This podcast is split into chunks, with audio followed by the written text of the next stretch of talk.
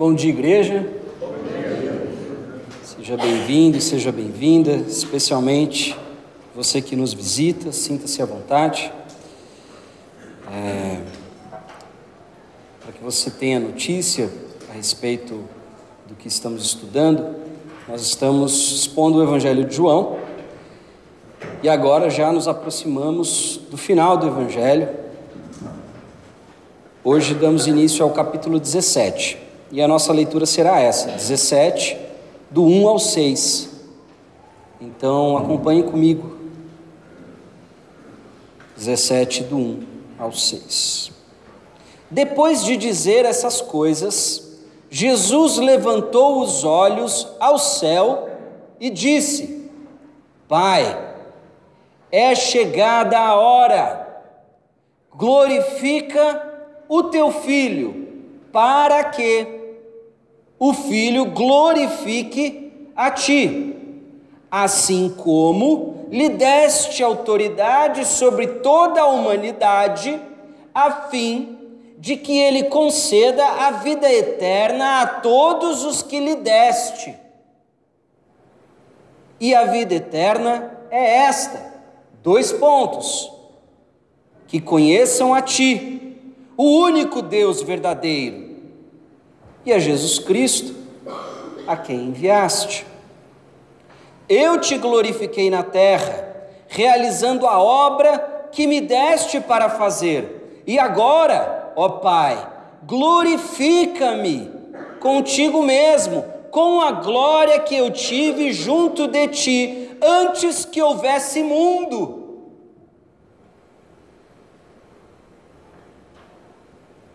Manifestei o teu nome àqueles que me deste do mundo. Eram teus, tu os deste a mim, e eles têm guardado a tua palavra. Vamos orar mais uma vez? Então, descansa o teu coração, fecha os teus olhos.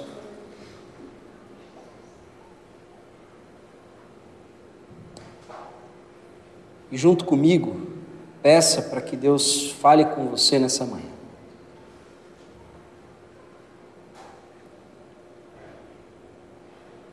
Senhor nosso Deus e Pai, clamamos para que o Senhor atue nessa manhã, através da pregação da tua palavra. Que ela seja instrumento, veículo, meio de graça. Que seja canal por onde o teu espírito atua e atua nos nossos corações.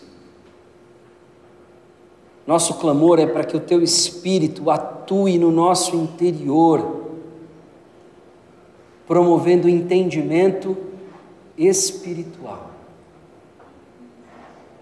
Entendimento que, primeiro, nos revela quem de fato somos,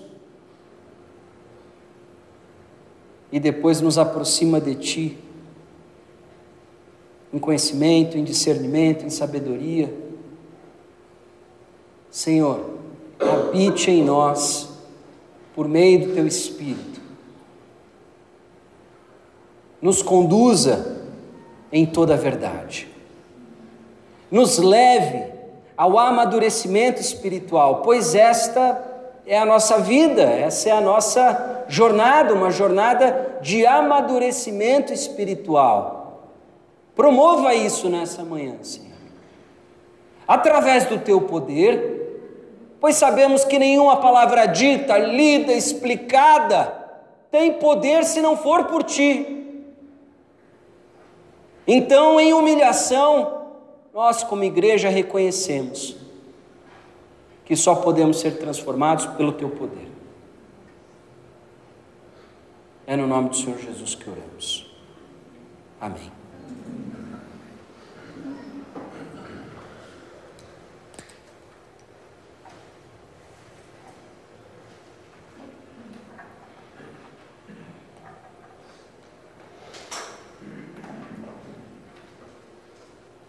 Pai, é chegada a hora. Interessante, nós ouvimos algumas vezes ao longo do Evangelho de João, especialmente no ministério público de Jesus, aquele que durou aproximadamente três anos. Ainda não é a minha hora. Calma, ainda não chegou a hora. Filho, acabou o vinho. Ainda não é minha hora. Jesus, por que, que você não sobe a Jerusalém? Por que, que você continua aqui na Galileia? Por que, que você não vai para Jerusalém na festa dos tabernáculos? Se revela, mostre a todos quem você é. Ainda não é a minha hora.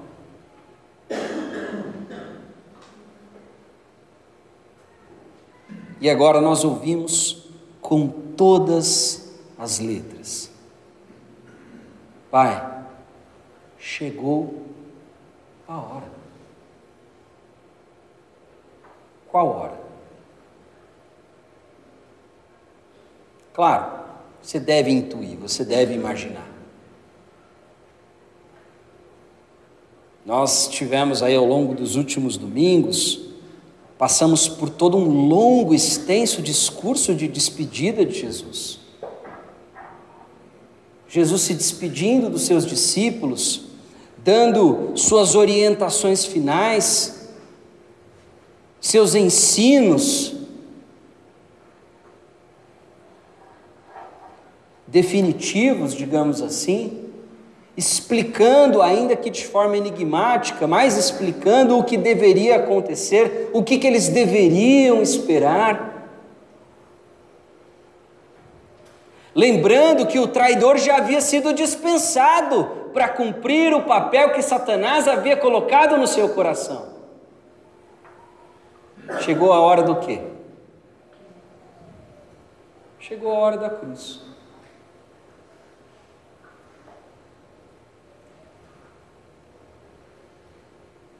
Olha, deve ser muito, muito, muito difícil encontrar alguém nesse mundo.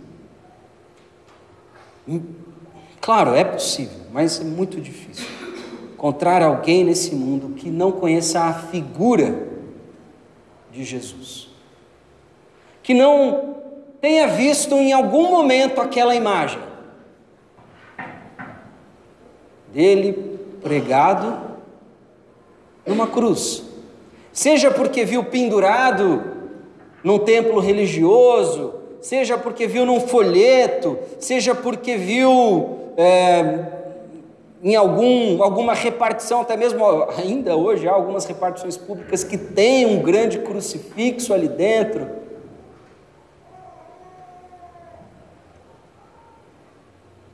É muito difícil e mesmo nos lugares mais remotos deste mundo, onde não se pratica, onde não se vive, onde não se crê no cristianismo, essa imagem todos conhecem.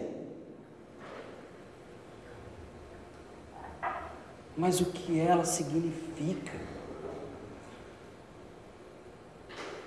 O Evangelho de João não está sendo escrito para contar sobre este fato. Para dar notícias, olha, tem um sujeito lá que morreu na cruz. A essa altura todos já conheciam. O Evangelho de João é escrito para dizer o que isso significa. Que Jesus havia morrido na cruz não era dúvida para ninguém.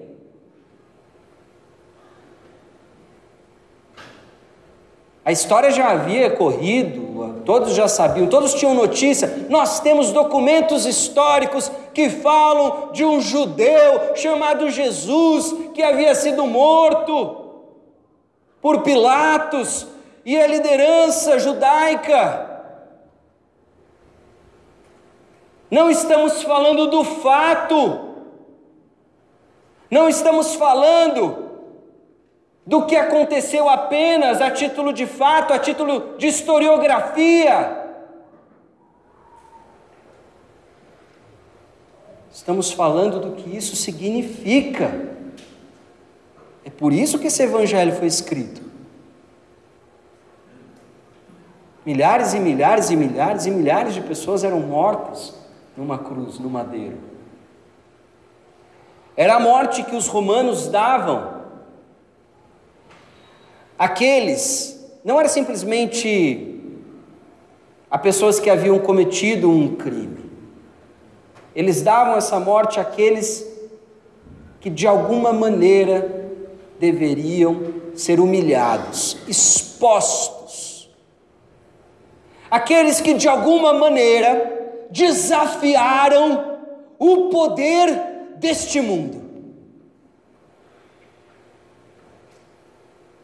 Aqui vai uma sugestão de, de filme, Espartacus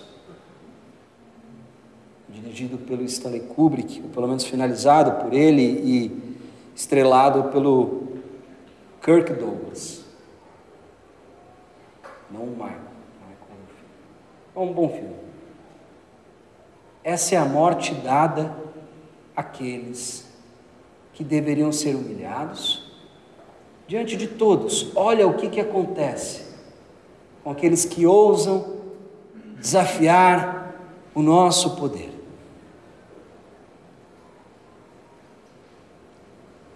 Saber que Jesus morreu na cruz não significa conhecer a Cristo.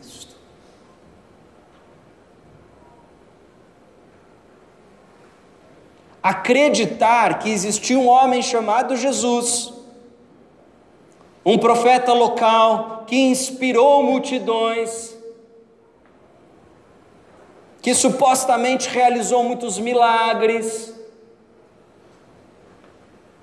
e que fatalmente, depois de provocar a ira de todos, judeus, romanos, foi morto, acreditar nisso,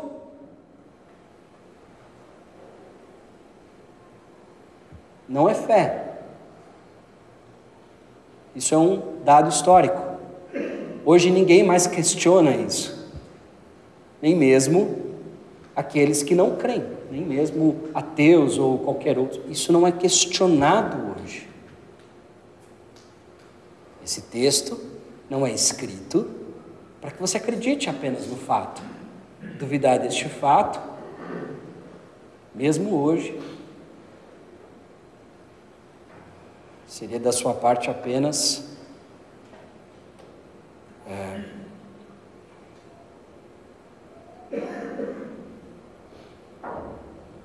Uma falta de bom senso.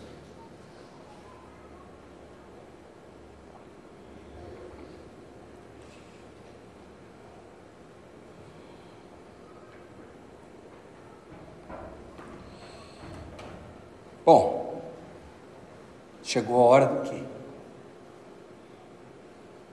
Como é que Jesus entende esse momento? Como que ele compreende o que está para acontecer? É isso que nós devemos nos perguntar, porque é isso que João está registrando e deixando para a igreja de Cristo. Essa é a pergunta. O que Jesus entende que está para acontecer? Depois de ter se despedido, depois de ter explicado, depois de ter de alguma maneira preparado os seus discípulos para aquilo que eles haveriam de enfrentar, Jesus deixa de se dirigir aos discípulos.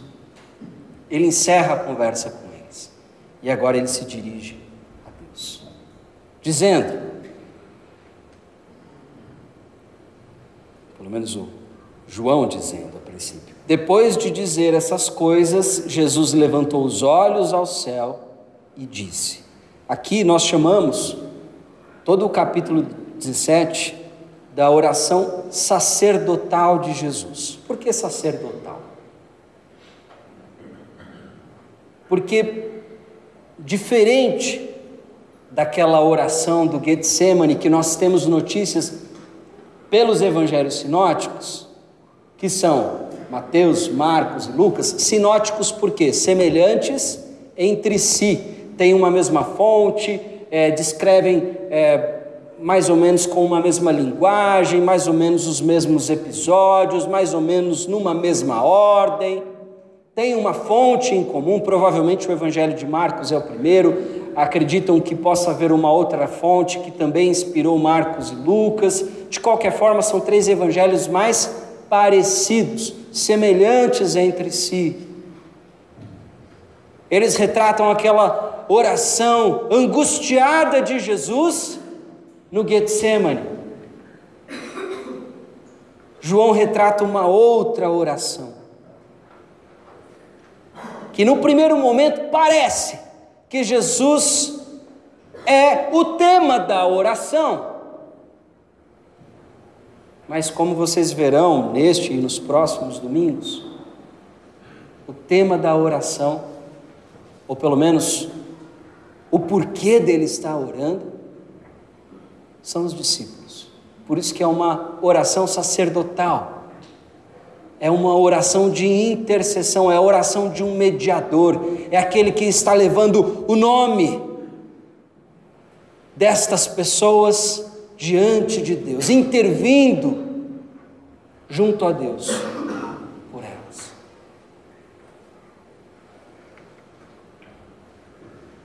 Pai, é chegada a hora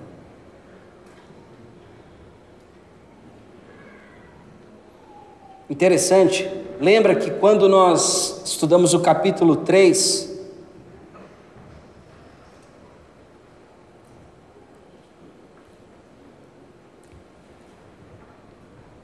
João nos traz uma informação interessante. Na época eu, obviamente, fiz menção a isso.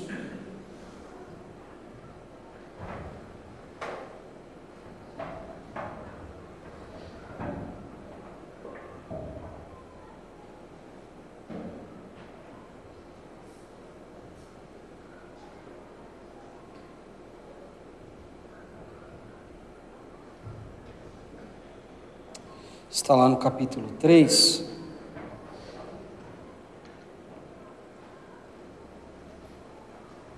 No verso 14 e 15, Jesus diz assim para Nicodemos: E assim como Moisés levantou a serpente no deserto, assim também é necessário que o Filho do homem seja levantado, para que todo o que nele crê tenha vida eterna. Esse levantado é uma expressão interessante porque deve ser deixado dessa forma do contrário, a gente poderia simplesmente entender uma exaltação abstrata ou apenas é, uma exaltação póstuma ou apenas a exaltação que se refere à própria ressurreição ou à ascensão de Jesus aos céus. Mas é interessante porque o que João está querendo nos dizer através de todo o seu evangelho, que enquanto, enquanto para o mundo nós temos uma derrota, uma flagrante derrota, uma flagrante humilhação, uma flagrante é, um desrespeito e uma maldade e o evento talvez mais terrível da história na cruz é interpretado por Jesus, é interpretado consequentemente pelos seus apóstolos de uma outra maneira. Não chegou a hora da cruz. Não chegou a hora de sofrer. Não chegou a hora de a parte chata do trabalho que o Senhor me mandou fazer. É mais do que isso. Pai, é chegada a hora do quê? Do filho ser glorificado. Por quê? Para que o filho, ao ser glorificado, te glorifique.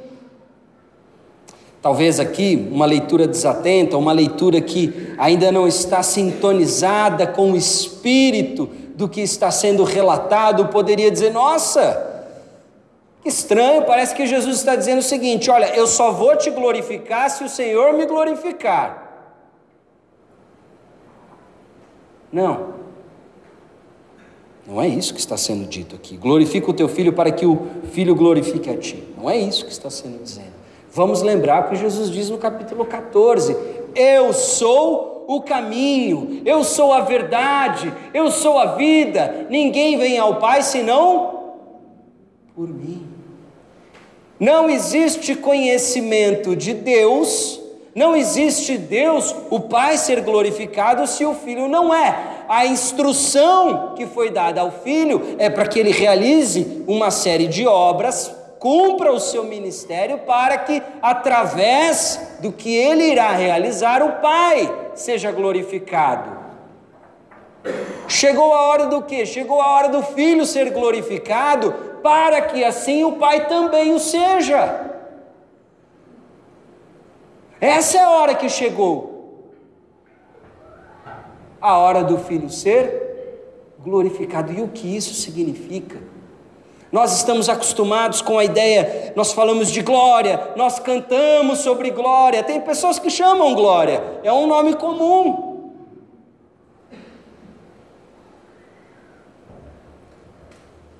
Mas o que isso significa? Nós imaginamos que glorificar tem a ver com enaltecer, tem a ver com honrar. E não está errado.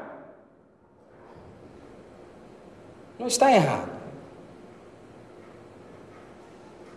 Mas o seu significado imediato é brilho, é esplendor. Uma coisa que brilha é uma coisa que naturalmente chama a atenção. Ela se destaca. Se ela recebe brilho, se ela recebe luz, ela é vista. Ela não é escondida. Como a gente cantou há pouco, a luz não pode ser escondida. A luz serve para iluminar.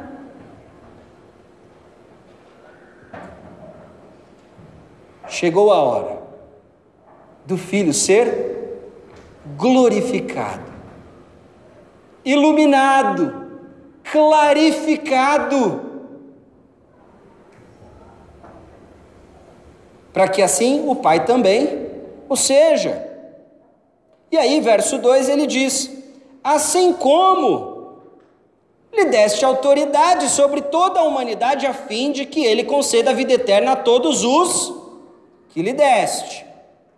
Então chegou a hora do Filho ser glorificado para que o Pai seja glorificado, assim como, tal como, lhe foi dada autoridade sobre toda a humanidade, para que, com o propósito de que aqueles que lhe foram dados pelo Pai recebam a vida eterna.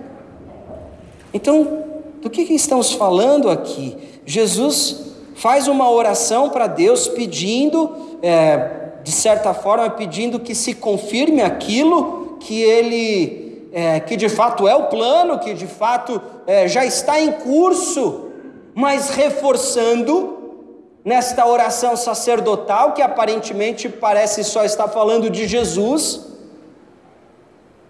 e sem o devido entendimento, podemos Talvez não compreender muito bem o que Jesus quer com este pedido, o que Jesus quer com esta oração,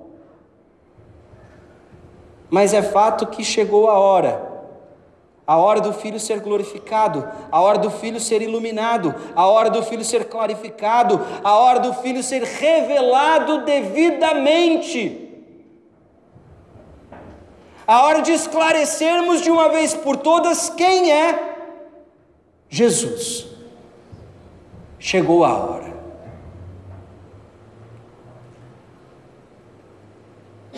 Porque assim, à medida que o filho é reconhecido, à medida que o filho é devidamente revelado, assim também o pai o é. Essa é a tese destes primeiros versículos, que nós poderíamos chamar de uma perícope deste, deste trecho essa é a tese.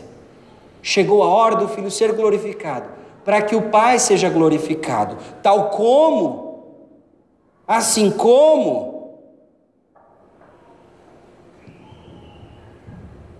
Havia sido dada autoridade a Jesus sobre toda a humanidade.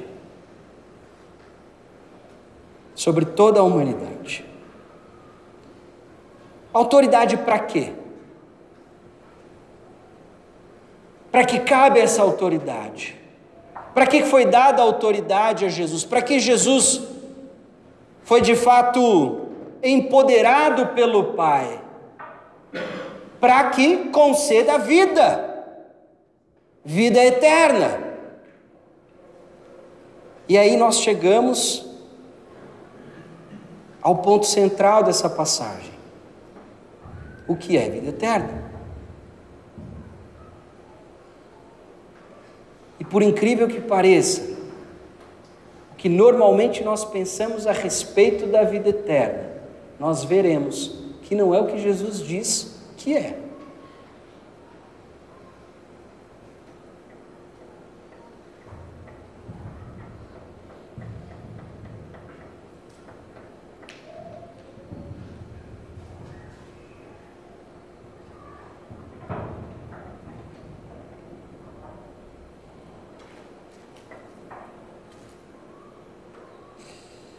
Assim como lhe deste autoridade para que toda a humanidade, a fim de que lhe conceda a vida eterna a todos os que lhe deste.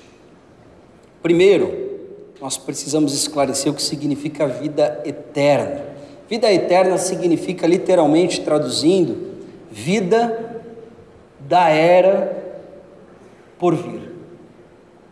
Não à toa é, é de se entender a confusão que fazemos com este termo. É de se entender. Porque, se formos para a expressão original, a vida da era por vir, naturalmente faz menção ao futuro, faz menção a uma esperança, faz menção a uma expectativa. Mas, a partir especialmente dos escritos joaninos, nós temos uma ideia diferente ou um pouco mais ampla do que normalmente nós pensamos por vida eterna, porque sejamos francos, quando ouvimos a expressão vida eterna, pensamos na vida após a morte. Pensamos na vida que teremos depois da morte. Aqueles que foram bonzinhos no céu e aqueles que foram é, malzinhos no inferno.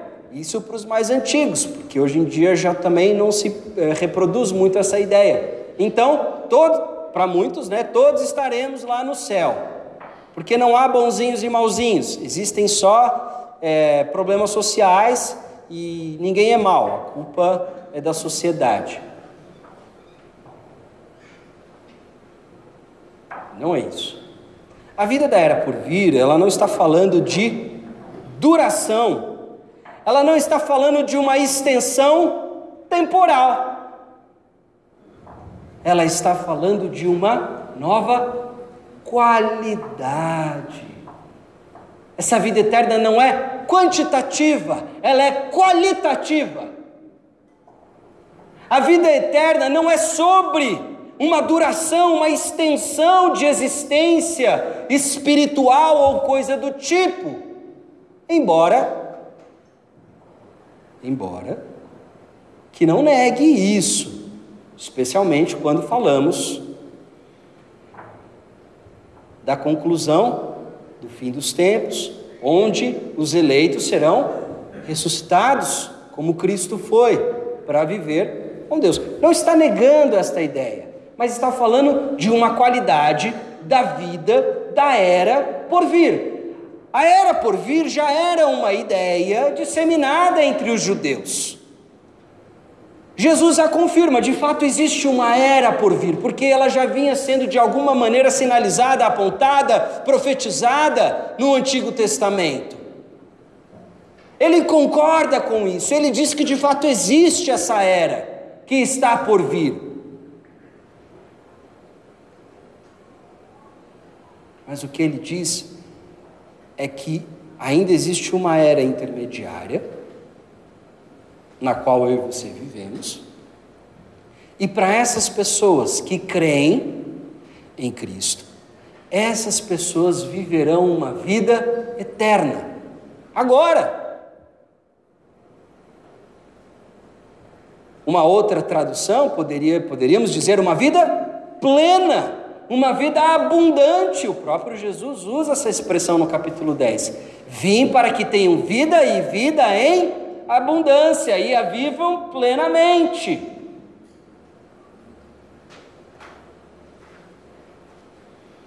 Jesus está pedindo ao Pai, agora que chegou a hora, que Ele seja glorificado, que Ele seja iluminado, que Ele seja alvo deste brilho, dessa luz, deste esplendor, não só para que Ele brilhe, não só para que Ele seja exaltado e clarificado, mas por consequência ao próprio Pai, assim como, tal como, lhe foi dada autoridade para conceder a vida plena a todo aquele que Deus deu a ele. Do que, que ele está falando? Quem é o objeto dessa oração?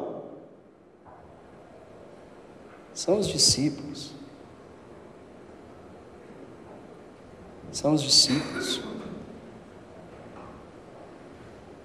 Para que os seus escolhidos tenham vida plena, vida eterna, vida com aquela qualidade que pertence à era por vir, Cristo precisa ser glorificado, ele precisa ser levantado, ele precisa ser exaltado.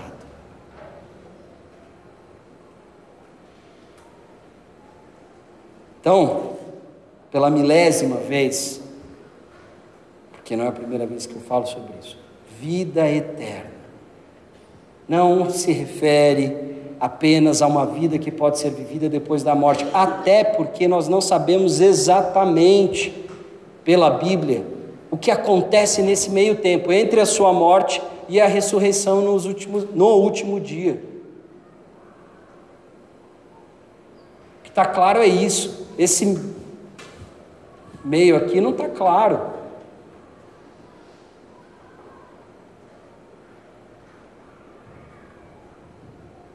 dá para se entender que há já um descanso em Cristo. Tem textos que, que dão, mas não há uma teologia clara a este respeito. Por quê? Será? Uma coisa que fica clara é que o Evangelho de João tem uma preocupação muito grande para com a maneira que os discípulos vão viver depois da partida de Cristo.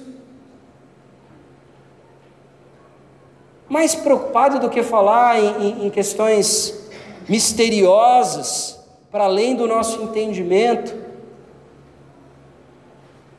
como que os discípulos vão viver?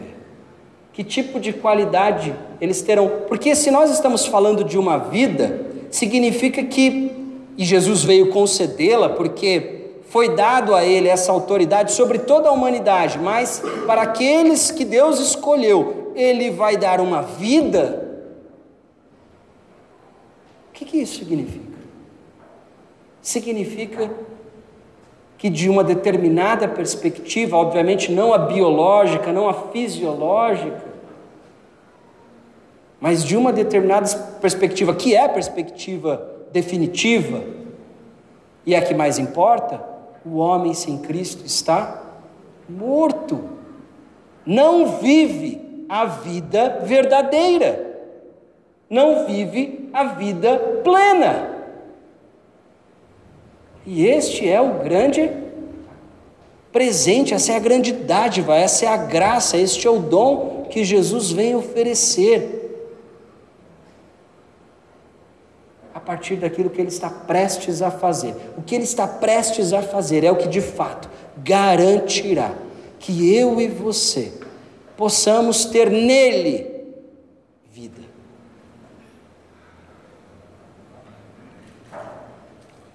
Pai, é chegada a hora, glorifica teu filho, para que o filho te glorifique, assim como lhe deste autoridade sobre toda a humanidade, a fim de que ele conceda vida eterna a todos os que lhe deste e a vida eterna é esta. Dois pontos. É a vida da fumacinha que vai sair do seu corpo e ascendeu a uma outra dimensão? Não é o que está escrito. É, a vida eterna é, é algo, de certa forma, escapista, que busca escapar desta realidade, se libertar do corpo, da matéria. Não é o que Jesus diz. Ele diz: a vida eterna é esta que conheçam a Ti, o único Deus verdadeiro, e a Jesus Cristo, a quem enviaste. Espera aí, vida eterna é conhecer a Deus?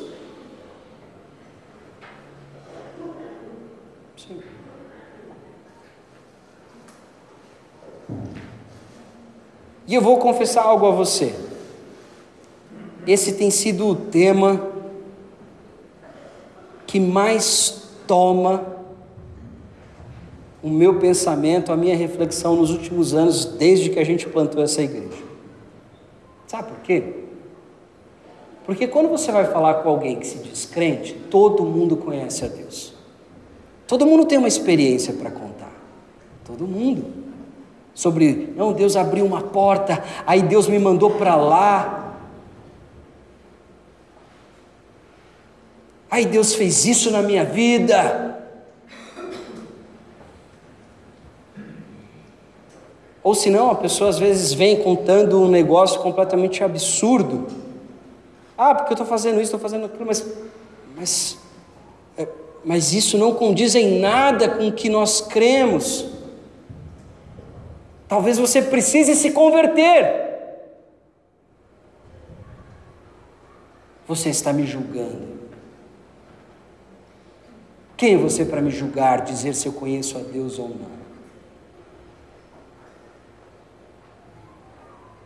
Lembro uma vez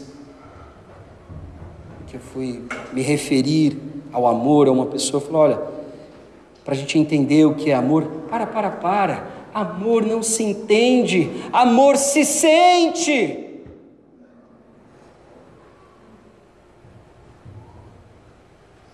Olha, você precisa conhecer a Deus. Quem é você para dizer que eu não conheço a Deus? Você acha que eu teria chegado até aqui se não fosse por Deus, se eu não tivesse a Deus? Vocês já ouviram isso? Estou né? fazendo um, uma, é, um, um compêndio, né? Estou recapitulando coisas que nós ouvimos de forma forma geral a respeito de Deus. Por que, que nós ouvimos essas coisas? Porque nós caímos na maior de todas as armadilhas do diabo a armadilha de que fé está em oposição à razão. Fé e razão são opostos. Fé e razão não se comunicam. Fé e razão não tem nada a ver. E não à toa nós ouvimos isso no, no próprio jeito dos crentes falarem: ah, aquela igreja lá só fica lendo a Bíblia, não tem poder. Porque, enfim, não está o pessoal dando cambalhota, ou levantando o paralítico, ou coisa do tipo.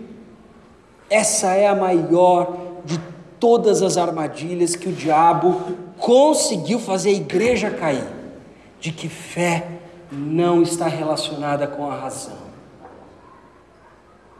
Que fé pertence à ordem dos sentimentos, das emoções, das variações de humor.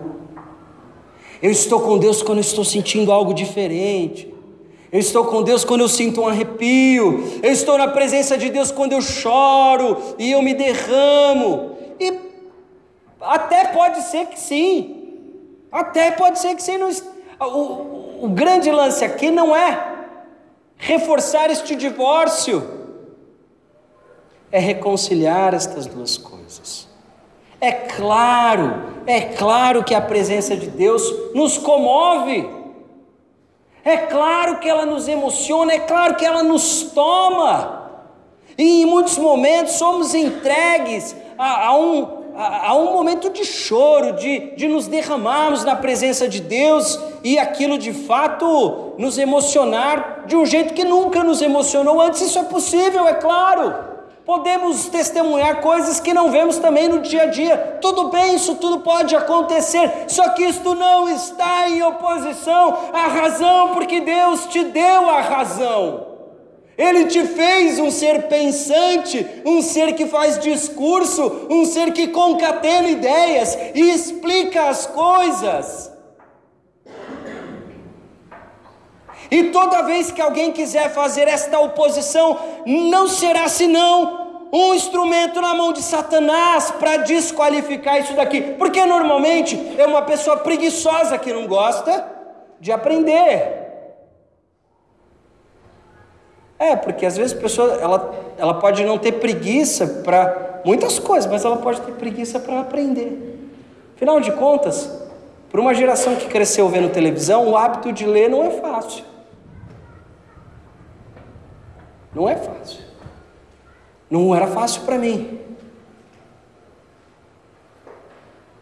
É uma disciplina.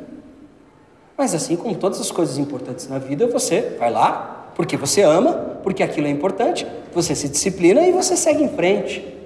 Aí, como? Ah, essa barreira, ah, tem que aprender. E outra, quem tem que aprender é porque não sabe. Então, se não sabe, tem que partir da posição da humildade, do aprendiz, de quem veio. E tem muita gente dentro da igreja que gosta de dar opiniões, são comentaristas, como se fossem comentaristas esportivos, sabe? Ou comentaristas políticos, e a gente vive num mundo assim, né? E aí tem pessoas que é, acham que se entendem pra caramba, porque já viveu isso, já fez aquilo, já passou por isso, já viu isso, isso, isso. E aí, mas são pessoas que têm ojeriza de se debruçar sobre a palavra e entender o que Deus fala sobre ele. Por quê? Porque não quer se aproximar como aprendiz, não quer ser pastoreado. É, que a gente tem que ser. Quando a gente se aproxima da palavra, a gente está dizendo: olha, eu não sei. O mérito do crente não é que ele, ele é super espiritual e ele tem revelações especiais. Não, não, não. Isso é uma religião gnóstica. Aliás, os primeiros rivais da fé cristã eram os gnósticos. O Evangelho de João, as cartas de João, os apóstolos, todos tiveram que lidar com essas pessoas que achavam que tinham revelação especial e não precisavam se submeter à revelação escrita. Só que, vamos fazer um exercício lógico. Essa não é a espiritualidade do povo de Deus. Se você quer essa espiritualidade mágica, onde você é um ser especial, com conhecimento especial, com coisas especiais, com palavra de revelação, com não sei o que e tal, onde a sua espiritualidade só fica nesse registro, o cristianismo não é para você. Não é. Porque você tem sede de ser alguém relevante. Isso é ego, isso é carne. O cristianismo é para gente humilde, para aluno, Jesus chama as pessoas para serem. Os cristãos são referidos em todo o Novo Testamento como discípulos, pelo amor de Deus, alunos, aprendizes. Não são pessoas que sabem. Não são pessoas que têm revelações especiais.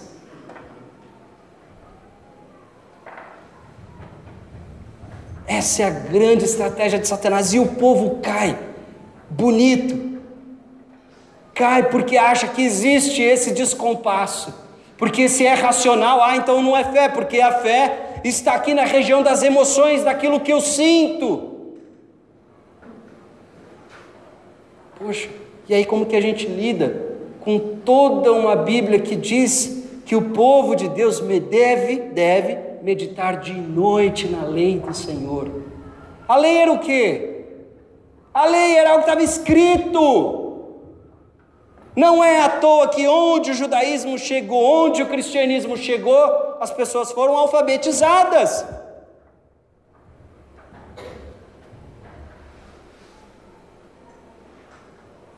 Foram alfabetizadas. A reforma protestante fez o quê? Assim, logo de bate pronto, pensando em aspectos sociais, ela democratizou o conhecimento, porque agora todo mundo tem uma Bíblia em casa e pode ler. Porque você foi feito um ser inteligente, que é capaz de pensar, que é capaz de raciocinar. Só que sim, a sua razão foi sim afetada pelo pecado. ela foi afetada, ela está contaminada. Sem o Espírito Santo em você para te humilhar, para te convencer da sua culpabilidade, sem o Espírito Santo, você é arrogante intelectualmente. Você é arrogante, porque você acha que você já sabe tudo. E essa arrogância, ela fica nessa transição entre os extremos. porque ela torna a experiência com Deus subjetiva. E nós temos toda uma escritura para dizer que a vida com Deus não é subjetiva. Há aspectos subjetivos, há aspectos que são próprios da interioridade do indivíduo de cada um. Porém, toda árvore deve dar resultados visíveis, claros, concretos, indiscutíveis.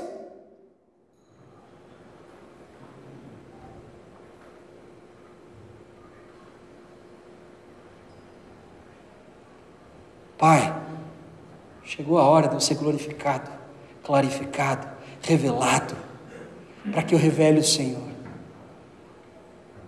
para que eu possa dar vida eterna para aqueles que o Senhor me deu, porque afinal de contas o Senhor me deu autoridade sobre toda a humanidade. E eu preciso dizer: vida eterna é conhecer a Ti. Mas espera aí, Acho que tem um problema aí, tem uma contradição, porque Paulo diz que é tudo pela graça, pela fé. Não tem a ver com conhecer. Será? A fé, ela é o meio. O conhecimento é o que se segue depois da fé. Se você quer conferir isso, você pode acompanhar ali na tela, em João, capítulo 6.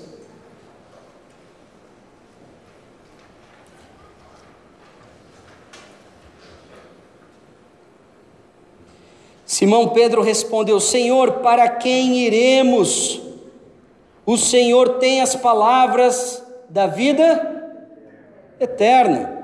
E nós temos crido e conhecido crer e conhecer.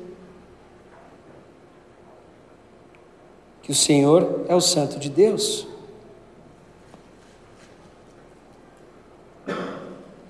Talvez você esteja sendo pego de surpresa. Você não achou que isso estava no radar, ou que este era o tema, ou talvez um dos principais temas do Evangelho de João, mas deixa eu rapidamente te provar isso. Próprio capítulo 8, verso 19. Então lhe perguntaram: Onde está o seu pai? Os judeus falando com Jesus, né? Jesus respondeu: Vocês não conhecem a mim e não conhecem o meu? Se conhecessem a mim, também conheceriam meu pai.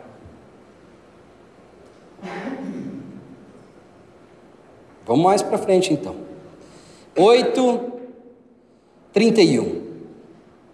Então Jesus disse aos judeus que haviam crido. Olha a ordem. Olha a ordem. Crer e compreender. Tá bom? Essa é a ordem. Então Jesus disse aos judeus que haviam crido: Se vocês permanecerem na minha palavra, são verdadeiramente meus discípulos. Conhecerão a verdade e a verdade os. E eles responderam: Nós somos descendência de Abraão e jamais fomos escravos de ninguém. Como você pode dizer que seremos livres? É bem do tipo de, de, de gente que eu estava agora dizendo, sabe? Que vive aqui e aqui. Não são aí as minhas experiências que eu tenho com Deus. Quem é você para me falar sobre Deus? Aí aqui dizendo, ah, porque eu conheço muito, eu já li a Bíblia de trás para frente. É esse tipo de gente que diz isso para Jesus. Como você pode dizer que seremos livres? Jesus respondeu: Em verdade, em verdade lhes digo que todo aquele que comete pecado é escravo do pecado. Olha aqui a gente começando a ter ideia do que, que esse conhecimento de Deus promove. Porque a gente pode, por um minuto, pensar que ele é um conhecimento meramente informativo, o qual pode ser acumulado. Ali a Bíblia toda. Mas lembra do que Jesus prometeu. Quem virá depois que ele for? O estão tímidos. O Espírito Santo, o Consolador. O que, que ele fará? Ele vai fazer você realizar grandes coisas e vocês vão ter uma série, vão fazer todo mundo levantar é, da cadeira de roda, vão dar pirueta, vão ficar falando é, em línguas estranhas alto e gritando. Não. Ele diz que ele ensinará os conduzirá em toda a verdade, os levará a lembrar de tudo o que lhes ensinei. Olha o papel do grande mestre, o grande mestre interior o Espírito Santo de Deus. Não adianta você acumular conhecimento bíblico se o Espírito de Deus não te ensina na sua interioridade. Uma vez me perguntaram, poxa, mas por que, que vocês não dão atenção para o Espírito Santo? Nós damos toda a atenção para o Espírito Santo. Nós começamos todo o sermão pedindo que o Espírito Santo nos ilumine, conduza a nós no caminho da verdade, porque o grande papel do Espírito Santo não é dar sinais sobrenaturais aqui, não que não possa acontecer, mas essa não é a finalidade. A gente precisa começar a separar o que é final, o que é objetivo, do que é circunstancial. Tem uma série de coisas que são circunstanciais, não são finais, não é o objetivo final. Não é a finalidade do Espírito Santo. Ele pode, pode acontecer que aconteça, que uma série de sinais, não é sobre isso é sobre você conhecer a Deus e aquele a quem Ele enviou. Isso é vida plena, isso é vida abundante, isso é vida verdadeira. Do contrário, se você não o conhece, você está condenado, você está morto. E nós acessamos esse conhecimento não pela nossa inteligência manchada e pervertida pelo pecado, nós alcançamos este conhecimento pela graça do nosso Senhor Jesus Cristo que morre por nós, pagando pelo nosso pecado, ressuscitando, subindo aos céus e nos enviando o Consolador, o novo sopro de vida. Porque como que dá vida na Bíblia? Você sopra um fôlego, um sopro, um espírito. São sinônimos no grego e no hebraico. Jesus está recriando o mundo. Ele está salvando, ele está redimindo, está recriando o mundo. E ele faz o mesmo que foi feito lá atrás. Só que agora soprando um novo fôlego. Lembra do que nós lemos domingo passado, ou uns dois domingos atrás, em Jeremias 31, 34? Falando a respeito da nova aliança, que Deus iria escrever a sua lei no íntimo do seu povo e ninguém mais precisaria dizer: Olha, conheça a Deus. E aí não precisa, todo mundo já conhece, do povo dele, é claro. porque foi escrito no seu interior. Esse é o objetivo da vinda de Cristo. É selar essa nova aliança, é recriar o mundo neste novo pacto com Deus, onde as leis estarão escritas, mas não numa tábua de pedra e também não no papel. Estarão escritas no nosso coração, pelo poder sobrenatural do Santo Espírito de Deus.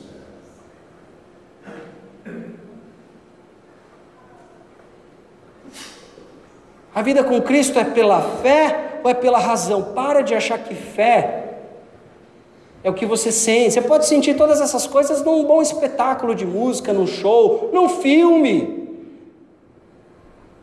Para de achar que as tuas emoções mais superficiais, as, as tuas oscilações de humor, são manifestações espirituais. A espiritualidade é algo muito mais profundo e não dispensa a tua razão, e não dispensa o teu pensamento, e não dispensa o conhecimento.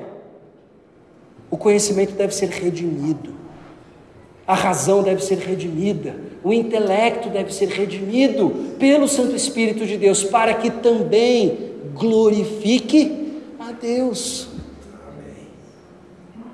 Não existe vida com Deus sem conhecê-lo. E não é um conhecimento subjetivo, eu te garanto isso. Não é um conhecimento, olha, você não pode falar sobre o que está acontecendo dentro de mim. Posso sim. Posso sim. Já passamos dessa fase. Você vai no médico para quê? Ai, médico, você não pode dizer que eu tenho isso. Mas todos os sintomas dizem que você tem isso. Mas é dentro de mim, você não sabe. Entendeu? O pastor é um médico de almas. Quando você chega para mim com um monte de sintoma, eu falo: Ó, oh, o diagnóstico é esse. Você não pode me julgar e dizer que eu tenho isso. Posso sim. Não porque eu sei. É porque a palavra diz. A palavra está dando. Eu sou apenas um emissário. Eu vocalizo ela. E todo cristão maduro deveria fazer o mesmo. Não adianta dizer que conhece a Deus, que Deus. Aliás, para de falar o que Deus fez. Entendeu? Ai, Deus abriu uma porta, ai, Deus vai me mandar para tal lugar. Para com isso. Você não sabe. Para de confundir a tua vontade com a dele. Para de querer justificar a tua vontade, dizendo que é ele. Para com isso. Isso é irresponsabilidade da nossa parte. Ai, Deus me mandou para de repente, dois meses de, de, depois está voltando. Caramba, Deus errou, né? Para com isso. Não façamos isso. Para de querer tornar a fé algo supersticioso, esotérico. A nossa fé não dispensa a nossa racionalidade. Tem aspectos que são lógicos, tem aspectos que você vai olhar e vai fazer assim: 2 mais 2 igual a 4. Porque em Cristo a nossa razão deve ser redimida e potencializada para viver para o padrão para o qual ela foi criada. A gente não perde a inteligência ao se converter. Em tese, ela deveria ser aprimorada. A gente faz deduções. Ah, o que a Bíblia me diz se eu devo escolher esse carro ou aquele carro? Não sei, não diz nada disso. Ah, eu tenho que escolher aquele emprego ou aquele. Não fala nada sobre isso. Te deu, se você tem Espírito Santo, você tem a capacidade espiritual para discernir ou não tem ainda. E aí você vai descobrir depois da sua decisão, com os frutos dela. Mas tudo bem, porque nós estamos também numa jornada de amadurecimento, de aprendizado. E ninguém aprende acertando, a gente aprende errando. A vida com Deus, ela é menos mística e esotérica do que a gente imagina. Mas ela não é menos pela fé. Por exemplo, eu não gosto de dar exemplos sobre mim, porque enfim. Não. Enfim, vocês entenderam? É, bobagem. Mas, mas esse exemplo especial é interessante. Domingo passado, eu não, não falei isso de público, porque também não cabia distraí-los com essa informação, mas eu estava passando muito mal. Muito mal devido a algo que eu comi no sábado à noite. E, e foi interessante, foi um. A princípio eu achei o seguinte, falei, olha, vai ser uma ocasião boa para a igreja ter que se virar sem mim. Mas não foi o caso. Na verdade, o ensinamento, pelo visto, era outro. Porque até eu subir aqui para começar a pregar, eu achei que eu não ia conseguir pelo que eu estava sentindo. E a partir do momento que eu subi, eu não senti mais nada. Eu fiz o que eu tinha que fazer. Eu desci e voltei a passar mal. Eu tinha um conhecimento a respeito daquilo que Deus tinha me dito. Vai testemunha. A gente não sabe muitas coisas que Deus mandou fazer, né? Assim, especificamente. A gente sabe poucas coisas, mas elas são coisas que são tremendas. Vai e prega a minha palavra. Vai na minha coragem. Vai do meu jeito. O Flavião estava ali de canto ali, assim, estava tava ali de backup. Qualquer coisa, se eu caísse aqui desmaiado, ele assumia. Tudo bem, só faz, você tem um conhecimento da verdade. E agora você vai lá e você faz o que você tem que fazer. Mas eu não sentia vontade, desejo, não me sentia bem o bastante, não achei que era, poderia dar uma série de justificativas do porquê aquilo não era a melhor coisa a ser feita. E não foi também algo sabia que eu estava doente. Não, foi um mal-estar devido a algo que eu comi. No próprio domingo ou na, na própria segunda-feira eu já estava bem. Foi algo muito pontual, não tinha como prever, não tinha como saber, não tinha como se preparar para aquilo. E eu levei em consideração o que Deus havia dito. E aí você vai lá e você põe em prática o que ele falou, e aí você vê e aí você pode ter uma experiência que você pode até justificar de forma sobrenatural. Mas se é ou não, isso não importa. Porque o que importa é o que ele falou e se eu cumpro ou não. E isso nos leva para começar a entender melhor o que, que é conhecer a Deus. Porque muitas vezes a gente pensa que conhecer a Deus é um conhecimento místico, mas não parece que é o caso, porque todas as vezes que Jesus vai falar sobre conhecimento de Deus, ele relaciona com uma outra coisa. Quer ver? Ele continua dizendo: Eu te glorifiquei na terra, realizando o quê? Como que ele revelou? Como que ele clarificou a Deus? Eu te glorifiquei realizando a. Aqui? Não. É o verso 4 do 17. Eu te glorifiquei na terra, realizando a obra ah. que me deste para fazer e agora, ó Pai, glorifica-me mesmo com a glória, com o esplendor, com o brilho que eu tive junto de ti, antes que houvesse. Aqui nós temos uma afirmação clara, indiscutível, da deidade de Cristo, da pré-existência de Cristo, de Cristo como o ser cósmico, e não apenas como um personagem histórico. Há muitos que dizem: ah, Cristo nunca falou que ele era Deus. Falou sim, falou e falou muitas vezes, mas fala sempre de forma enigmática, porque é sempre um conhecimento que deve ser precedido de fé. Primeiro eu confio, depois eu entendo. E agora, ó Pai, glorifica-me contigo mesmo, com a glória que eu tive antes de ti, antes que houvesse mundo. Manifestei, revelei, tirei do esconderijo trouxe à luz aquilo que estava escondido, porque Deus é um Deus que se revela, mas é um Deus que se esconde. Isaías diria isso. Manifestei o teu nome àqueles que me deste do mundo, porque esses discípulos foram tirados do mundo.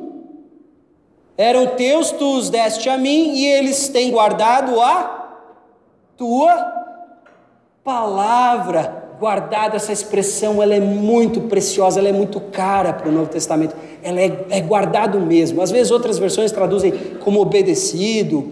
Não está errado. Contempla a obediência.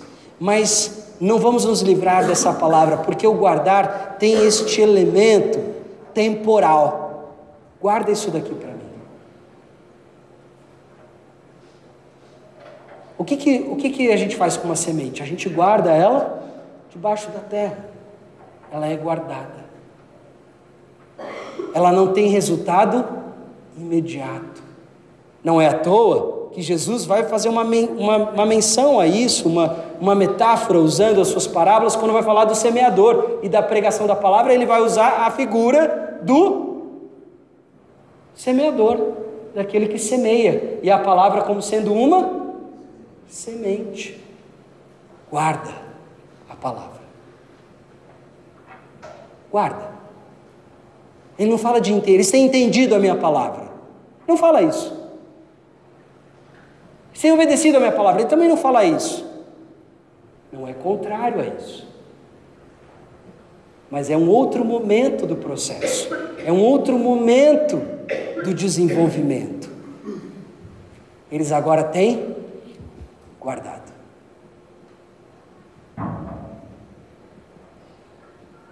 Meu, a gente tem que conversar com aquela pessoa, aquele cara não entendeu nada, ele não está fazendo tudo errado, e não sei o que, a gente tem que convencer ele.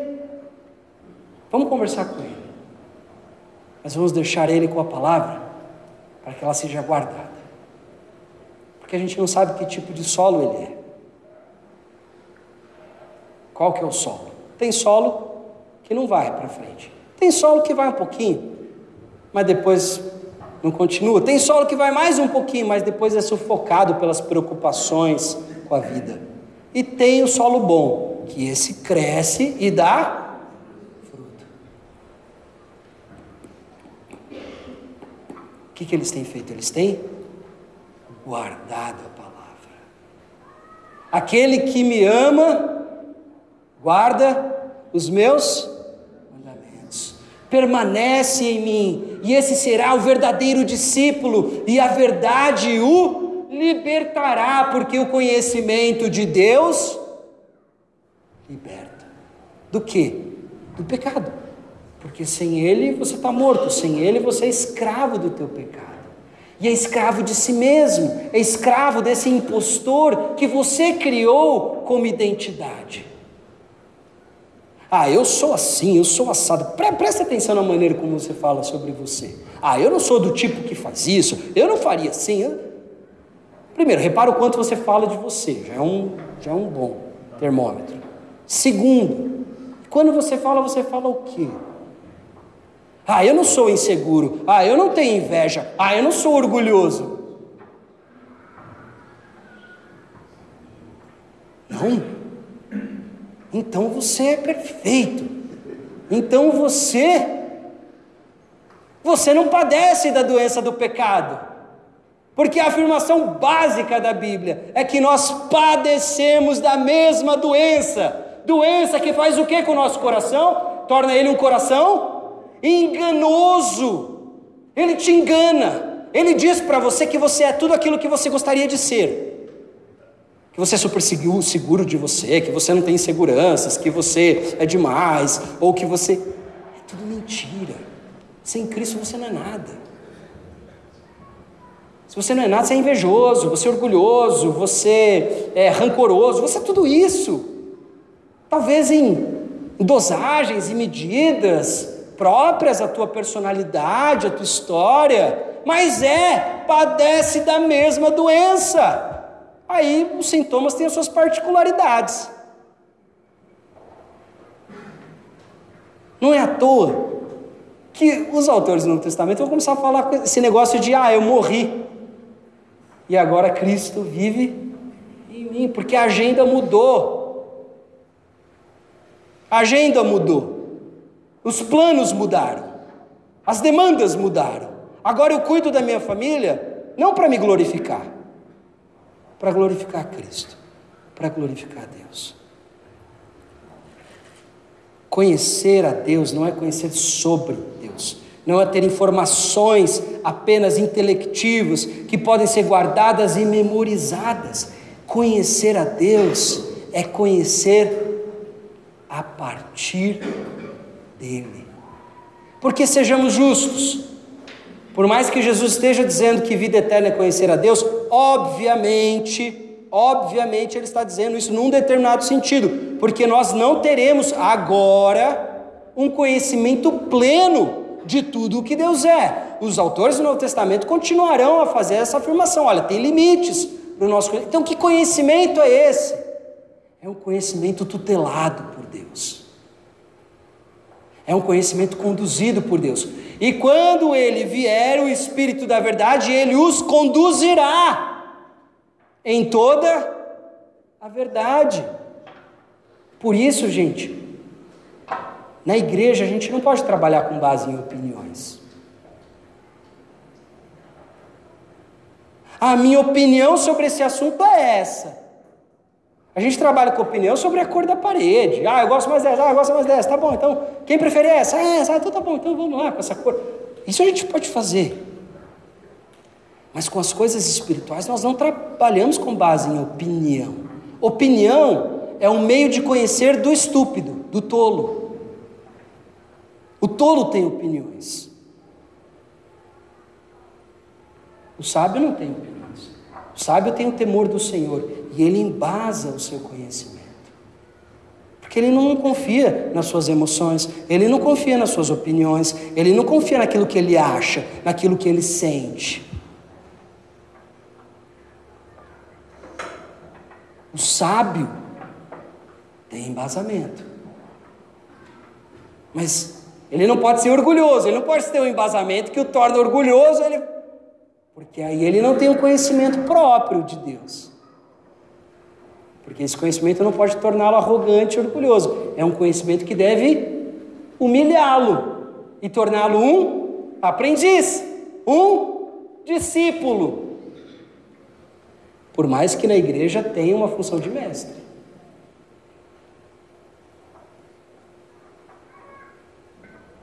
Quer ver um negócio? 1 João 2, 3. E nisto sabemos que o temos conhecido, se guardamos os seus mandamentos. Nisto, olha João continuando, é o mesmo João, tá? Só que aqui é uma carta dele para a igreja. Olha ele aqui nos ensinando. Como que a gente sabe que a gente tem conhecido a Deus? Se nós guardamos. Aqui sim a gente já começa a ter o sentimento de o que é guardar um mandamento. É apenas memorizá-lo? É? Ele vai explicar aqui, um pouco mais no próprio 4, vai dizer: aquele que diz, eu conheço, mas não guarda os seus mandamentos, esse é mentiroso e a verdade não está nele. Mas quem guarda a sua palavra, nele verdadeiramente tem sido aperfeiçoado o amor de Deus. Nisto sabemos que estamos nele. Quem diz que permanece nele, esse deve também andar assim como ele andou. Capítulo 4, verso 7. Amados, amemo-nos uns aos outros porque o amor procede de Deus, e todo aquele que ama é nascido de Deus e conhece a Deus. Quem não ama não conhece a Deus, pois Deus é amor. Nisso se manifestou o amor de Deus em nós. Aí ele vai explicar: nisso se manifestou o amor de Deus em nós. Que amor que eu estou falando? Em haver Deus enviado seu Filho unigênito ao mundo para que para vivermos por meio dele. Nisto consiste o amor, dois pontos. Não em que nós tenhamos amado a Deus, você não sabe amar, e você muito menos vai saber amar a Deus, mas em que Ele nos amou e enviou o seu Filho como propiciação pelos nossos pecados. Como que eu sei que eu conheço a Deus? Esse é o ponto. Quais são as implicações de conhecer a Deus? É um conhecimento frio, abstrato, próprio de gabinetes acadêmicos? Somente? Não. conhecimento de Deus é oferecido a todo o seu povo, porque é oferecido a todo aquele que tem o Espírito Santo de Deus. Esse conhecimento é um conhecimento que te leva a viver como ele viveu, andar como ele andou. E acima de tudo, porque vamos lembrar qual que é a grande ordenança, o grande mandamento registrado no Evangelho de João e nas cartas de João, o qual que é o resumo da lei? O amor. Qual que é amor? É amar o próximo, lembra do que a gente falou uns domingos atrás? É amar o próximo como você normalmente está acostumado a amar, ou de acordo com as tuas inclinações e a tua disposição carnal? Não. Não. O amor carnal, ele é um amor que tem a ver com você. É um amor que quer se glorificar, quer se beneficiar. É capaz de coisas grandiosas. Não é à toa que Paulo diz: mesmo que eu vendesse todos os meus bens e desse aos pobres sem amor, como que você pode vender todos os seus bens e dar aos pobres sem amor? É possível, porque o ser humano é pecador, é terrível é capaz das grandes demonstrações de amor para ser reconhecido, para ser glorificado. Conhecer a Deus é obedecer a Deus, é se submeter. Ninguém conhece a Deus da perspectiva do orgulho, da soberba de que não acha que precisa de igreja, não acha que precisa ser pastoreado, não acha que precisa de palavra, não aceita conselho, não aceita cuidado. Esse soberbo que acha que sabe tudo e aprendeu em vídeos da internet, esse esse não conhece, você só conhece se você obedece. E você só obedece se você parte do princípio do aprendiz. Olha o que ele está dizendo aqui. Amados, amemos-nos uns aos outros, porque o amor procede de Deus e todo aquele que ama é nascido de Deus. Quem tem a nova vida? Quem ama do jeito que Jesus ensinou a amar. Nova vida e amor estão relacionados. Conhecimento teológico, bíblico mesmo, ele não é conhecimento de áreas desconexas e dispersas, tá? Não é à toa que sempre vão usar o exemplo da árvore. É orgânico, não é matemático, não é mecânico, não é analítico, não é categórico. Ah, eu sou bom na parte de cuidar dos outros, mas eu sou ruim em estudar a Bíblia. Ah, eu sou bom em fazer isso, mas eu sou ruim em amar os outros. Não existe isso. Por isso que Paulo vai dizer: o fruto do Espírito é amor, alegria, paz, amabilidade, bondade, paciência, mansidão, domínio próprio. É fruto, é de uma realidade orgânica. Se pensa a vida espiritual dentro de parâmetros, de um paradigma orgânico, não analítico, não categórico. Por isso que não dá para eu, ah, eu sou bom no amor, mas eu não conheço nada de Bíblia. Eu não quero saber de Bíblia. Eu não quero meditar de noite na palavra. Eu não quero saber disso. Ah, eu sou bom nisso, mas não sou bom. Não existe isso. Primeiro que você não é bom em nada. Só grande bobagem. A, gente tá, a, a nossa glória é ser servos inúteis. É o que Jesus disse.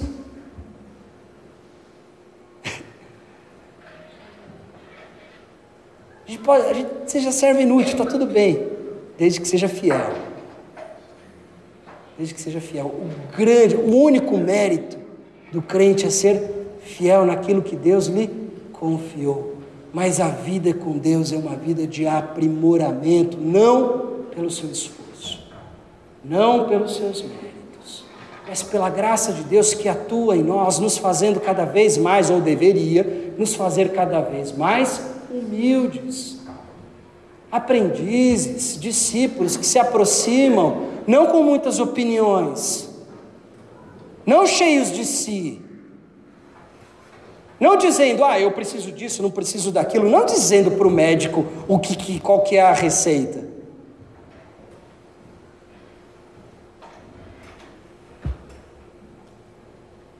Não tem como. São só, assim, são só espectadores de auditório. Opinião é o conhecimento dos tolos. Sabedoria é o conhecimento dos humildes.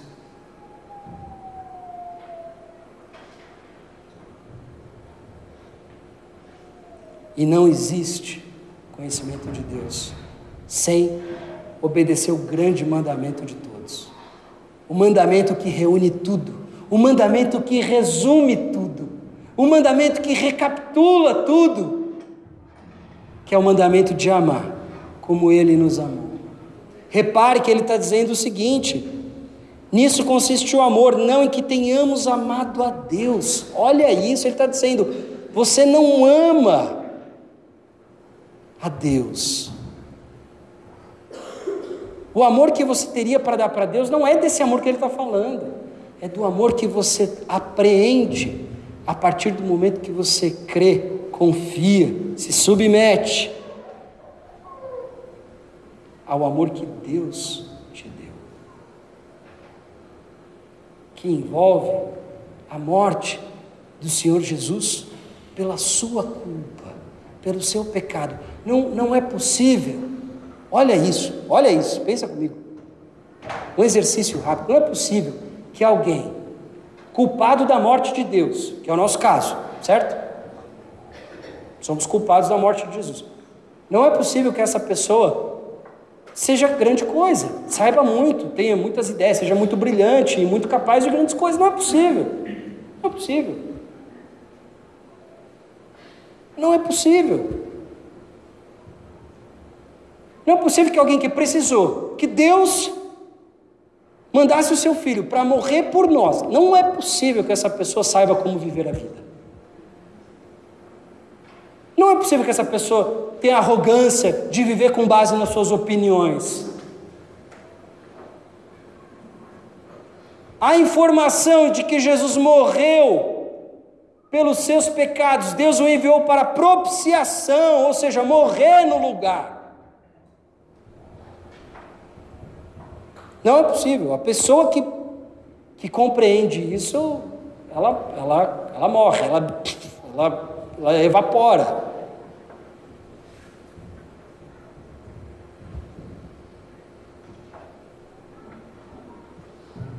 Ela só, a única coisa que ela pode fazer, eu, eu vou tentar imitar Jesus. O que, que ele disse? Como que ele falou? Não é à toa que a gente vê isso na vida com a igreja.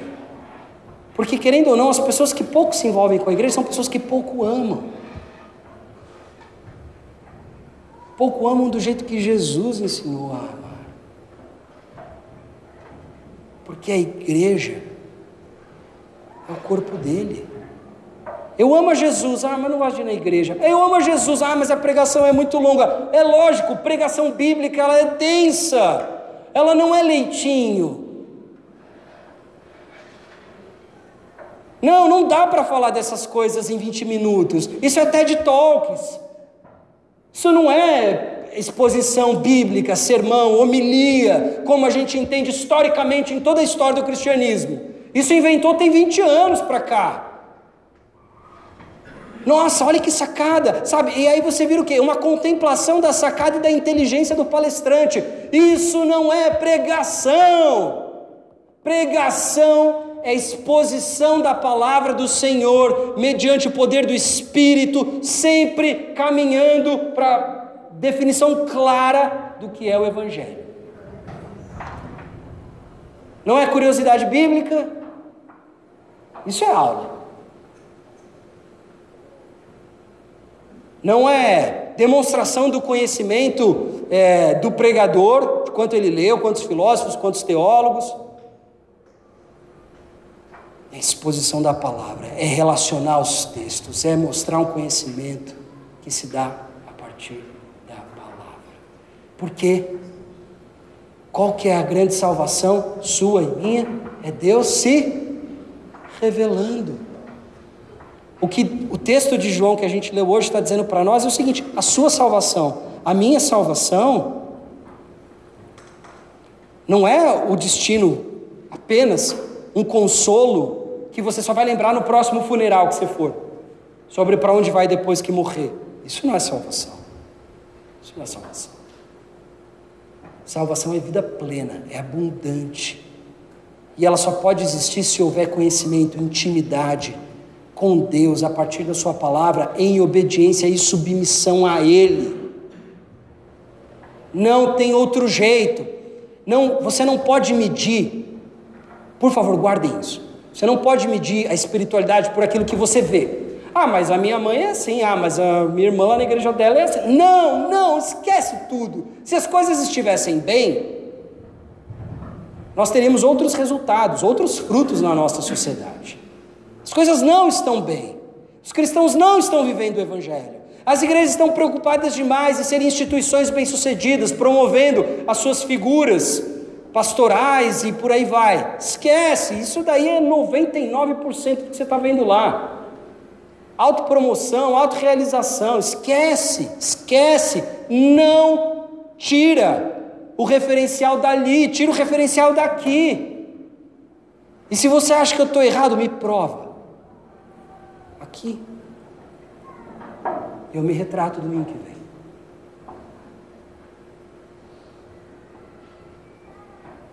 Vem para cá. Vamos aprender a ser crente com Jesus. Ah, então você está dizendo que Deus não age. É óbvio que Deus age. Diz a Bíblia que Deus usou até uma mula. Essa não é a questão. Essa não é a questão. A questão é simples.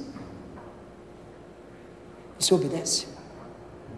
Você é um servo submisso a Ele, que está vivendo para Ele, conhecendo a partir dele, porque a Bíblia se torna para o crente um bom, um maravilhoso e um perfeito óculos, porque a sua visão está danificada e você consegue perceber o mundo de forma apropriada a partir da palavra.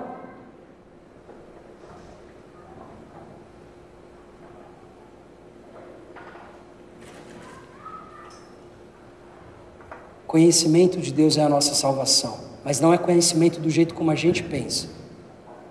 Não é decorar versículo. Já diria o Stott, a mente bíblica não é aquela que decora versículos, é aquela que pensa, raciocina dentro dos parâmetros das Escrituras.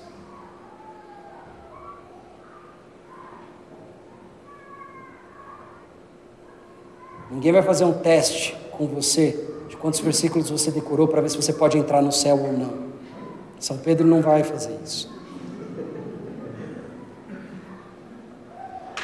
Não é esse tipo de conhecimento.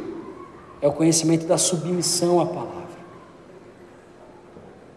É o conhecimento daquele que admite que não tem conhecimento. E fala assim: Eu desisto de conhecer, do meu jeito.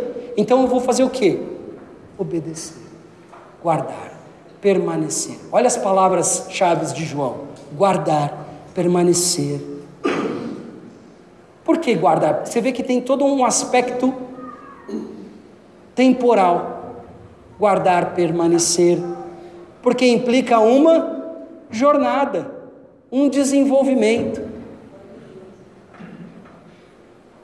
Às vezes as pessoas me procuram, ah, porque eu não sou o que eu deveria ser, ah, eu estou errando. Claro que você está errando. Quem aqui está contando? É claro que você é pecador. É claro que você vai errar. É claro que você tem. É óbvio, eu também tenho. Se a gente for caminhar contando na contabilidade dos erros e, e das pisadas de bola e das tropeçadas, eu não estou olhando para quem eu tenho que olhar. Eu não, eu não amadureço olhando para as minhas tropeçadas. Eu constato elas, mas eu amadureço olhando para Cristo, que é o referencial, que é o meu Senhor, que é o meu mestre, que é quem está me guiando. Errei. Muitas vezes a gente vai errar tentando acertar. Olha que legal. Errou, admito, errei. Não falei do jeito que eu deveria ter falado, não fiz do jeito que eu deveria ter feito. Ainda assim achei que estava acertando, mas entendi. Continuamos. Estou de olho, continua, Jesus, que eu estou indo em frente com o Senhor.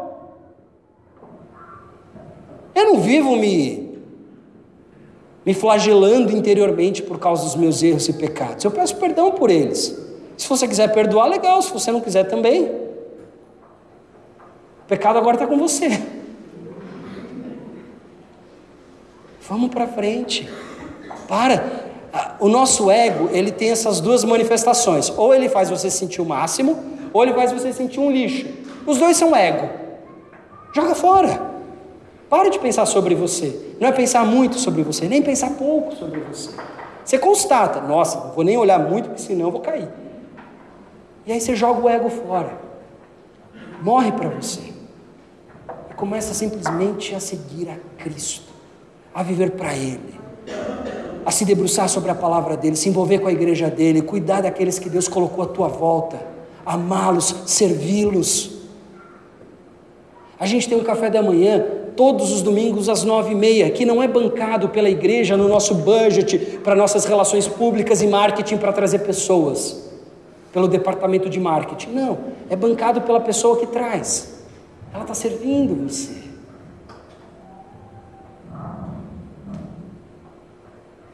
Está servindo você. Servindo.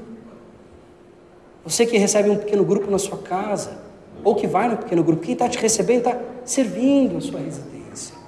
Para que ali vocês aprendam do amor verdadeiro, do amor do Senhor. Quem levou um lanche naquele dia queria servir a igreja. Experimenta começar com essas pequenas, porque são pequenas e poucas coisas. Não dá nem para a gente se gabar disso. Mas ainda assim, experimenta com isso. Experimenta servir, experimenta ligar para um irmão teu. Rompe essa barreira, porque não, não vai começar enquanto você não começar, entendeu?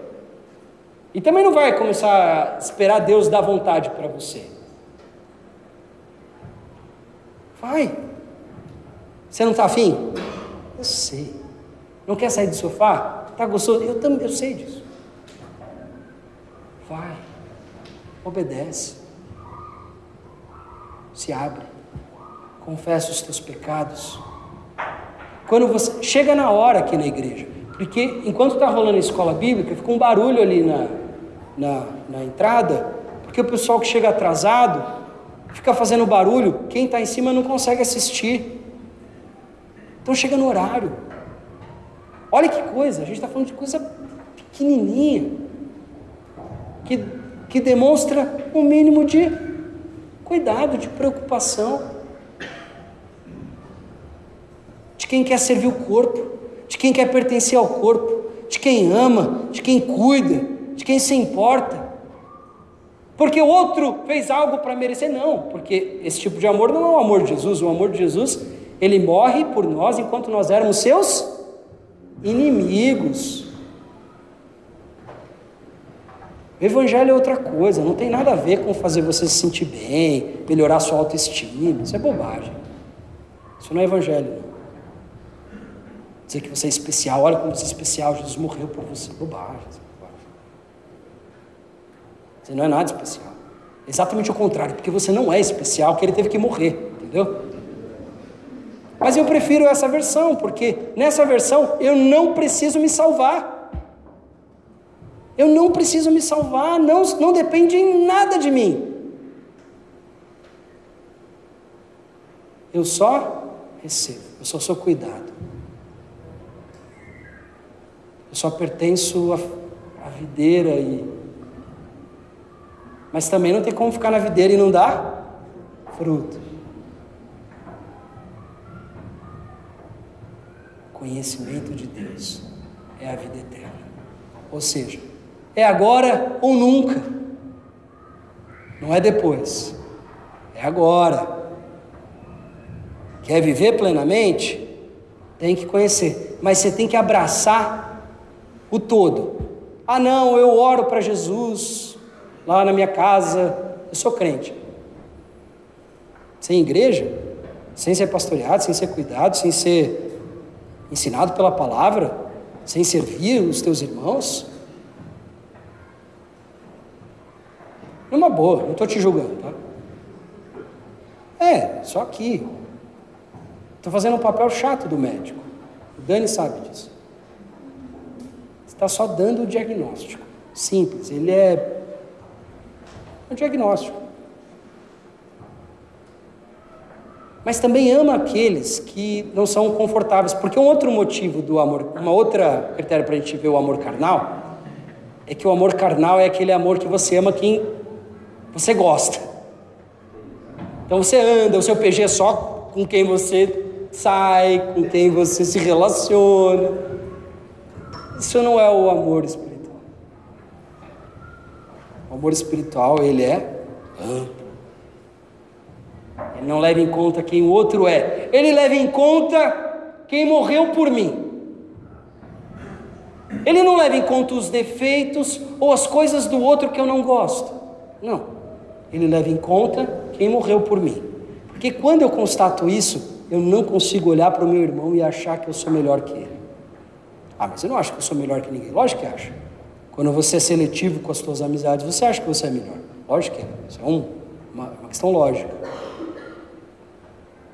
Você acha que o outro não é digno da tua amizade, o outro não é digno da tua companhia, o outro não é digno do teu cuidado.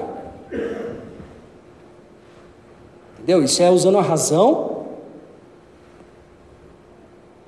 para constatar coisas óbvias. Dentro dos princípios cristãos. Pensar a partir de princípios. O amor de Jesus não faz seleção. Quer dizer que você não vai ter amigos, mas você vive comunidade. Ah, eu vivo em comunidade quando eu vivo nesse grupo aqui. Eu ando em grupo, em bando, sabe? Não, não mexe? Odeio ter que fazer isso, mas eu é a maneira de eu tornar visual para vocês. É, não, tem gente que só sai em bando, só almoça na igreja quando o amigo vai, esse tipo de coisa. Não vê graça na vida do irmão. Não vê graça. Tem que ver graça, porque a graça foi derramada sobre todos, ou foi ou não foi. Ou eu amo ou eu não amo. Ou eu vivo na minha facçãozinha, ou eu amo. Abraço, vivo, oro, ligo, converso, insisto, viro outra face ando mais uma milha, perdoo 70 vezes 7, esqueço do pecado. Ou é desse jeito, ou. Claro, seremos, a gente vai pisar na bola uns com os outros, mas o nosso cristianismo não está em não pisar na bola, está na reconciliação, porque essa é a mensagem que nós fomos desafiados a levar. É o nosso ministério é o ministério da reconciliação, segundo Paulo em 2 Coríntios 5. desse amor. E aí Jesus diz, João 13, 33, 34, por ali: Se vocês se amarem, como eu vos amei, do meu jeito, com o meu amor, não é só que, ah, se vocês se amarem de um jeito religioso, não é isso. É se vocês se amarem com o amor que eu dei a vocês, com o tipo de compromisso que eu estabeleci com vocês. Se vocês replicarem isso, ele tinha acabado de lavar os pés dos discípulos. Ele que era senhor se fez escravo. E é o que ele está dizendo agora: se vocês se fizerem escravos uns dos outros, porque essa é a grande prova, no sentido de servir uns aos outros, todos saberão que vocês são os meus, e o mundo vai me conhecer através de vocês. é outro conhecimento. Conhecer a Deus não é conhecer sobre, é conhecer a partir de. Paulo vai dizer que ter o Espírito Santo é ter a mente de Cristo. É conhecer a partir de, é conhecer as coisas de um jeito novo. É morrer e agora Cristo viver em você, a agenda de Cristo, as demandas de Cristo. Vou errar? É óbvio que vai errar. Mas você também não está muito preocupado com isso, porque esse pecado já foi perdoado. Você vai lá, pede perdão, seja o teu irmão, ou às vezes é uma coisa que não foi feita a ninguém, só é, a você mesmo, você pede perdão a Deus também, sempre os dois, né? Irmão Deus, e é só com você, é só Deus, e aí você segue em frente. Porque nós temos, João vai dizer lá em 1 João, nós temos o consolador lá em cima, nós temos o consolador aqui embaixo, que é o Espírito Santo, e nós temos o consolador, o conselheiro lá em cima, o paráclito lá em cima, que é o Senhor Jesus. Ele intercede por nós. Quando Deus olha por nós, ele fala assim: Eu não posso condenar esse sujeito, porque Jesus morreu por ele. Vida eterna é conhecimento de Deus. E o que é conhecimento de Deus? Vou citar dois, é, dois pensadores, um bem obscuro, antigo, desconhecido, e um outro mais contemporâneo e as duas colocações me ajudam muito a entender, porque são colocações muito bíblicas. Já as fiz anteriormente. Primeiro, Marcos Eremita, ele diz o seguinte: O Senhor está escondido nos seus mandamentos. Os que o procuram descobrem-no na medida em que o procuram. Você quer conhecer a Deus? Você vai descobri-lo escondido nos seus mandamentos. Vai lá praticar. Vai lá viver. Vai lá obedecer. Fala. Ai, como que eu faço? Porque eu não sei se eu faço isso ou aquilo na minha empresa ou no meu casamento. Você sabe. Você quer que alguém diga para você que a tua carne está certa. Você sabe o que fazer. Obedece. Ai, não sei se eu ainda posso perdoar essa pessoa. Ninguém disse que você precisava sentir que você tinha que perdoar. Perdoar é uma ordenança. Perdoe. Esse é o passo de fé. E a segunda colocação, uma colocação já de uma outra natureza, aqui apelando mais ao teu intelecto, apelando mais à, tua intelecção e até o que a gente chama nas ciências humanas de epistemologia, é o como conhecer o conhecimento também, um método, um modo de conhecer. C.S. Lewis, é, numa uma contribuição fantástica, diz algo muito bíblico, muito alinhado com a teologia dos reformadores, C.S. Lewis diz o seguinte: acredito no cristianismo como acredito que o sol nasceu, não apenas porque eu vejo, mas porque por meio dele vejo todo o resto. Eu aprendo o que é casamento a partir de Jesus. Eu aprendo o que é, é trabalho, servir o outro a partir de Jesus. Eu aprendo como cuidar do meu filho, não com as pedagogias novas e revolucionárias que estão por aí. Eu aprendo a cuidar do meu filho a partir daquilo que Jesus me ensinou. E aquilo que, as, que a cultura me oferecer, que está algum tipo de, de está alinhado com o que Jesus ensina, eu filtro e fico com o que é bom. O que não é, eu descarto. Eu aprendo a mexer com o dinheiro do jeito que Jesus ensinou. Tudo do jeito que Jesus ensinou. Olha que loucura. A maioria dos pregadores hoje em dia aprendeu a pregar com, com coaches e com palestrantes e tal. Não aprenderam com Jesus a pregar. Louco isso. Né? Você quer pregar sobre ele, mas você não prega como ele. Quer falar de coisas que Jesus falou, mas não para resolver problemas que Jesus estava resolvendo.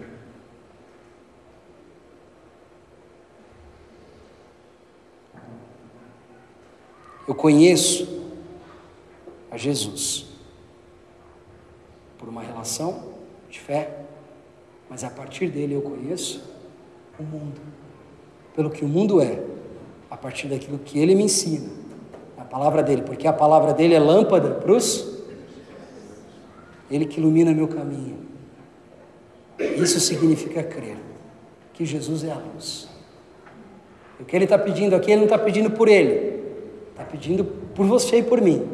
Pai, glorifica a mim, para que eu te glorifique, para que dessa maneira eles tenham vida plena em mim. Para que dessa maneira eles me conheçam e conheçam a Ti. É isso que Jesus está pedindo. É isso que Ele legou para as futuras gerações. Conhecer a Deus é vida plena, é vida eterna mas é um conhecimento grandioso, poderoso. Não à toa, muitas vezes é o título que a teologia dá é sobre a união mística com Cristo. Que é essa habitação do espírito e essa transformação interior que o crente sofre. Ele não pensa mais do jeito que o mundo pensa. Ele não tem valores mundanos, tem preocupações mundanas. Ele vive agora, está no mesmo mundo, mas ele está vivendo com outro objetivo. A vida dele tem um outro sentido, distinto, oposto àquele do mundo. Amém? Feche os teus olhos.